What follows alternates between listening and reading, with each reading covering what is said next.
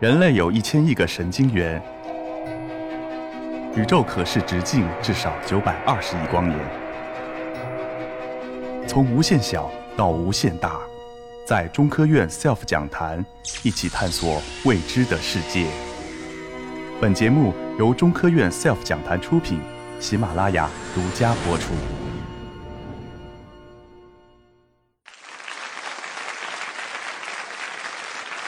我叫王炳华，在新疆工作四十年。离开新疆以后呢，实际上还是继续研究新疆呢，接近二十年。我自己感觉对新疆啊，因为工作时间的关系，还是有相当的了解。大家都知道，亚人类文明最早的发祥地，一个重要的发祥地，这个长江流域、黄河流域的孕育的华夏文明呢，它跟南亚、西亚、欧亚草原、西部欧洲的联系，实际上呢，最重要的路线就是经过新疆。因为新疆呢，实际上是古代丝绸之路，实际上也是现代的新丝绸之路啊，一个最重要的地段。它对于我们了解人类文明的发展、进步，留下了非常多的具有说服力的痕迹。下边我介绍一下呢，我在坚决。这个领域里边考古的一些收获。所谓的精绝是现在新疆南部啊，民丰县北部《西汉书·西岳传》里边有一个小的条目，叫“精绝国”，就记录了这个地区。说这个地区啊有五百多户人，那个人口呢有三千多，它跟长安中心啊距离八千多华里，它周围是哪些国家？什么有多少人口啊？那个交通的情况呐，兵源的情况呐，非常注意它的兵要地理这样这个是，这是当时中央政府对精绝啊最关注的一些内容。实际上，那个精绝啊，西汉时期称它为国，实际上是个小小的城邦，一个小村子，南北沿着尼亚河分布，最多也就是二十五公里左右。东西最宽的地方是七公里，窄的地方也是两三公里，就这么很小很小的，以以托托尼亚河啊发展的这么这个小小的绿洲。但是因为它在丝绸之路上居一个非常不平常的、无法取代的地位，因此呢，它积淀下来很多的当年丝绸之路来往运行的一种文明。下边呢，我可以。通过一些部分的遗迹画面呢，给大家介绍。新疆这个地区啊，在十八世纪以后，十九世纪、二十世纪初叶，一直是西方殖民主义国家呀、资本主义国家呀非常关注的一个一片地方。他们为了要进行殖民拓 拓展呐，啊，取得原料啊，那个等等啊，在中亚地区呢。持续了半个多世纪啊，的殖民拓展，英国、法国、德国都是重要的角色。俄罗斯在二十世纪三十年代之前呢，整个的对新疆的考察、研究，中间包括考古，实际上都跟这样子的政治经济的目的密切相关联的。中间有许多国外的学者，比如说英国的斯坦因呐，瑞典的贝克曼呐。日本的那个大国探险队的巨越超啊，还有俄罗斯一些国家呀等等，实际上在这个都做了不少的工作。尼亚这个遗址点呢，是英国人重点关注的一个地点。重点的人物呢是斯坦因。所谓的尼亚遗址，大家可以看到这个地砖，可以看到，实际上是在昆仑山北麓，尼民丰县下游尼亚河水系里边一个小小的绿洲。斯坦因呢，他对新疆地区的研究是很早的，得到很很早得到信息，就这个地区有很多非常珍贵的文物出土。其中有一件东西呢，就是在印度北部、西北部、巴基斯坦、阿富汗地区啊，曾经流行的一种古代的语言，我们的翻翻译的曲鲁文有这种东西。他到了和田以后呢，很快进入民丰县，在市场上也见了这种存在。从二十世纪初到一九三四年，他前后在新新疆尼雅这个遗址做了四次工作，录取了相当多的文物，大部分都存在现在伦敦大英博物馆里边。其他的不少的地点呢，比如印度啊、新德里博物馆呐，包括他的祖国匈牙利都有一些信息。他的成果呢，是在一九五零年以前，西方人了解新疆、了解新疆历史文化最重要的一个根据，认为他是这方面最重要的权威。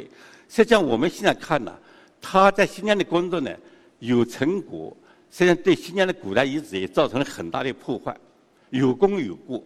这是斯坦因在尼亚发现的一些汉文的简读，它的重要内容啊，就是根据当年的根据王国国王、王国王的母亲、王妃，那个他们之间互相来去送礼的这种那个礼品包装盒上面的签，做签。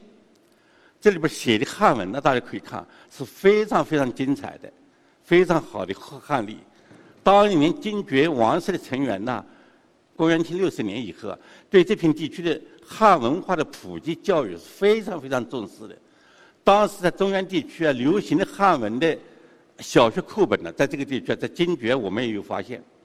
他送的一些东西呢，在里边可以注意一下，叫栏杆。实际上，我们考古发现呢，所谓的栏杆呢。就是一种玻璃器，因为它这个造型啊、形象啊，跟一个人的眼睛有关系，叫蜻蜓眼。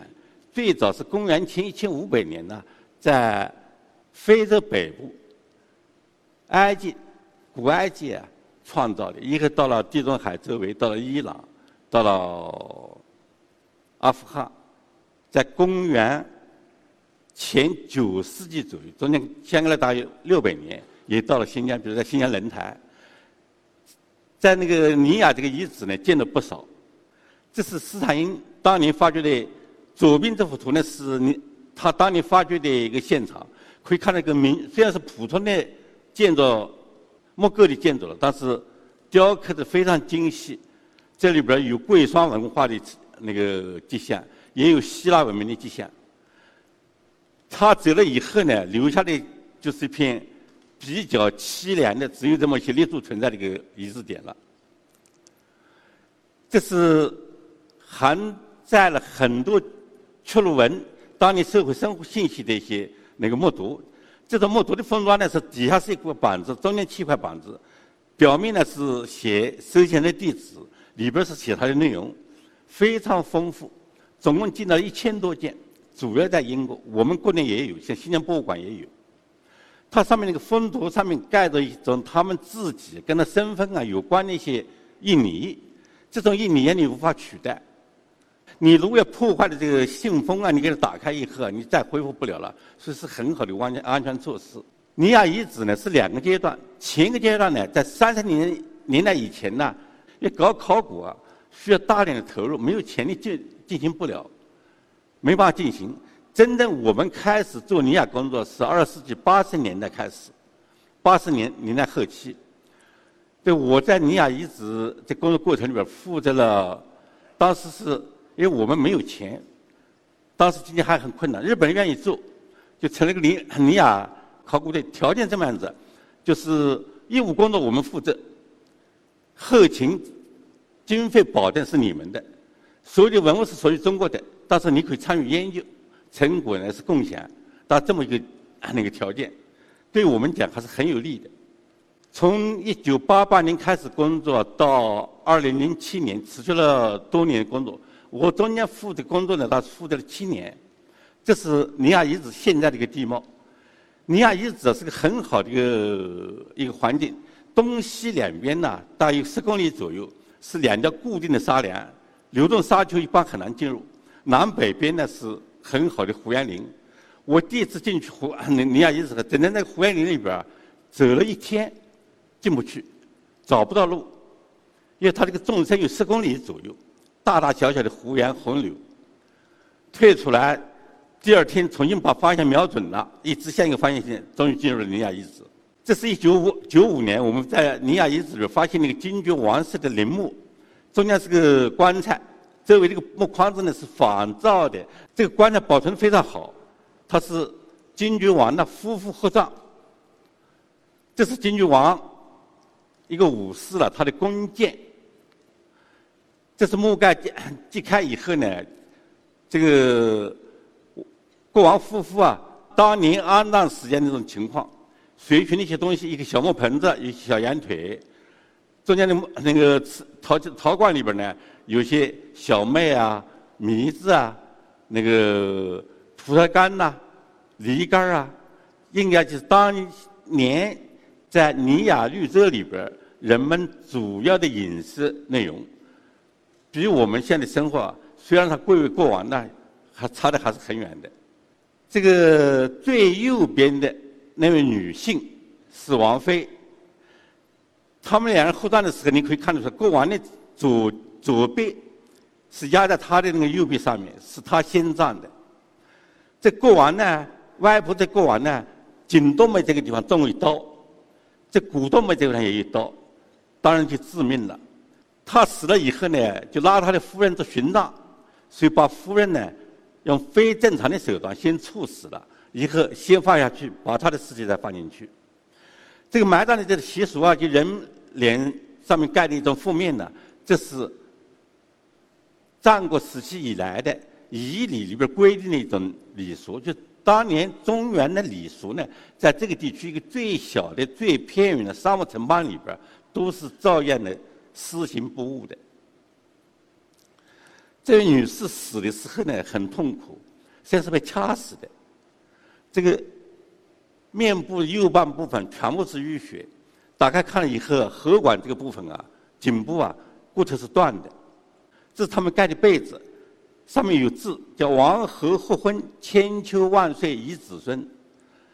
汉王朝跟金郡王庭曾经有和亲这样子的制度存在，历史上是不见文献的，文献不见记录的。但是这件东西呢，本身呢，说明就是汉王朝跟他的有和亲关系的这些小的城邦，他送给你很多礼物。这个被子，这个背面呢，就是用这个用途。这是。当时王菲的穿的锦袍的那个图案，这些图案呢，这饰品在国内到现在都没见过。但是因为沙漠地区的环境非常好，保存的非常从色彩到铭文都非常清楚。这个右边这个一个围脖，李文格子的那个围脖啊，他出死了死了以后呢，把这个王菲的头发全部剃掉了。这是什么礼数？我现在也不清楚。然后把他这个脑袋上面呢，就包裹了这么样子一个围巾。这个围巾现在表现了汉代这几年水平了。从它的图案设计、颜色的配置，现在都是很现代的。这是他们穿的锦袍，那个皮毡鞋上面是锦面。这是王菲她戴的珍珠耳环。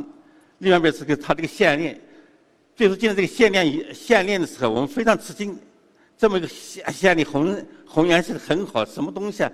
一看先是里边包的棉花，让线绳把它捆一下，然后就成了这么个项链，很聪明。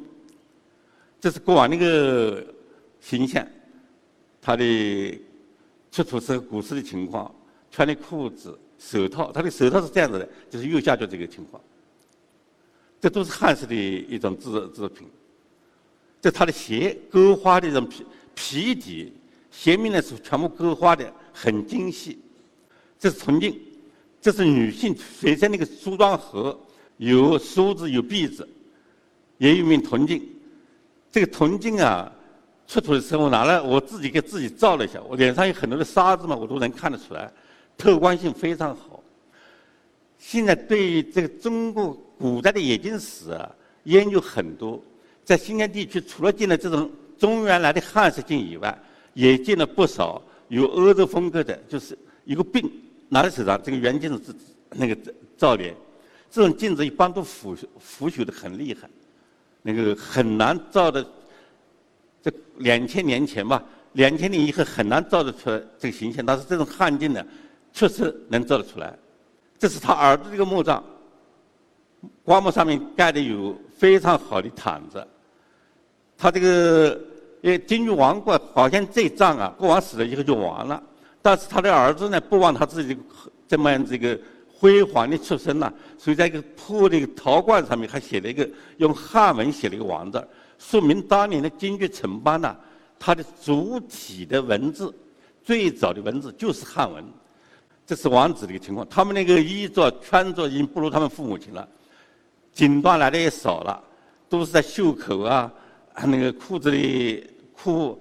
裤脚管那个地方呢，或者露出来的地方呢，多少有一点点，不能普遍的大量的使用了。这是金玉王子他的一些随身佩戴的一些那个啊短刀啊啊剑剑斧啊，这个颜色啊，这个蓝颜色的这个护布啊，当时不敢打开棺材，我就拿一个傻瓜机子啊，用手塞在棺材里边照了一个形象。等到我把这些东西运到乌鲁木齐打开来看的时候呢，颜色就变了。这是当适应环境啊一种特殊设计设计的一种这上衣，左边上衣，它领口很高，有四条带子，包得严严实实的，防止沙子进去。这个女士的那个保存的很好的一个尸体，她的项链儿，她随身用的一些那个那个是一个锦带，里边放一些针线活，下边是蜻蜓眼。这个蜻蜓眼呢，在古埃及王国，它有个说法，就是这神灵的眼睛。当时在他写的一些文章里边就惊呼：如果一小块碧玉，这些蜻蜓栏杆大量的来的话，那我们的财产财政是要破产的。所以很快中国人就仿制了。到了战国时期、战国后期啊，在湖北啊、河南啊、山东啊、山西啊见到的很多蜻蜓眼，就是我们自产的了。它的配料不一样，这是。金爵王的儿媳妇，她穿那个鞋子，她那个晕染的非常好，从深到浅啊，一步步展开，非常。上面是个丝品啊，做那个鱼，鱼是多能够多生育这种象征。我们现在也是年年有余啊，一个吉祥鱼。在人们祈求生育的时候呢，往往用鱼来做做一种比较吉祥的信物，这也是汉文化的一种存在。这是佛教。精绝遗址的一个标志物了，一个佛教佛塔。这个地地点，像大家都对英国人很佩服，说他们不得了。实际上，这个我在他们那儿讲座的时候，我说你们啊，在斯坦因的《斯林蒂亚》这部书里边，就是这个地区啊，是魏晋时期中原官吏住的地方啊，一个很大的花园。你看树啊，长得非常，那个直径呢到二十公分左右，非常高的那个灰岩呐、果树啊。那个、那个等等，后来我发现呢，很多地线呢，都说明不是那么简单。在一九九四年的时候，我把这片地区全面揭开了，揭开以后发现是个非常好的一个那个寺院遗址，就左边这个部位。这个右边这个地方呢，它是临河啊，有一个栏杆，你可以坐那眺望远远方的那个那个河河水呀、沙丘啊这么个景致。当年老乡把佛堂给挖掉了，但是后边佛像还存在，我们把它拼凑起来成了这个情况。这个汉王朝对这片地区汉文化的教育非常非常重视，这是昌邑篇，教小孩学识字的，在西安地区进了不少，甘肃地区进了不少，玉门关进了不少，在尼亚遗址这儿的也有，可以看得出来啊，汉王朝在在这一点上呢是很高的。首先到这个地方啊，他要让你认识汉文化，接受汉文化，便于交流，便于了解，所以对文化非常重视。最早的他们那个文字工具，包括官府的来去的一些文件，都是汉文。到了公元三世纪以后，才有了阙鲁文。这是当时汉王朝在这个沿线的地区啊，都注意屯田，因为一个地区啊，他要部队在那儿驻戍守。你自己不屯田，你靠跟当地的城邦要粮食，一定会扰民，会产生矛盾。他这个事后复印，重点教你们，在这个上说明有这么个官僚，就是管屯田的机构的存在。从大量出土的一些文书里边可以看到，当时要派人呢教你怎么样子用牛来犁耕，怎么修水利都有。这招很重要，所以长期经过了一百多年以后啊。这个汉王、西汉王朝啊，到东汉班超在这个地方呢，汉汉的，就是新疆地区啊是非常稳定的，对两汉王朝的这种心向往之，这种内心很强大的吸引力啊，也是历史上不断见于文献记录的。这下边是个棉花的粉扑手拍，一个枕头鸡鸣枕。新疆地区种棉花是很早的，从伊朗、从北非过来的一种非洲草棉。这是西亚的一种图，那个毛织品的图案，葡萄纹，那个人首鸟身，有伊朗文化影响的。这是阿富汗地区出土，曾经见了很多的一种名的品，丰收女神呐，裸体啊。拿这个丰收就这么个形象，这五金出土方在墓里边出土是左面的形象，后来到考古所整理的时候就变成右面的形象了。所以演化以后啊，色彩什么的都表现得很清楚。关于金爵啊，他在丝绸之路地位，他曾经做出的奉献，当然这个奉献代表了古代新疆人民对欧亚文明交流这种奉献了。我们做了一段时间以后啊，当时文物局问我你还做不做？我说不要做了，先整理整理。这个目前我给大家汇报的先是七年考古过程里边一部分的收获，这下一步的工作还得留待后人来去进行。谢谢大家。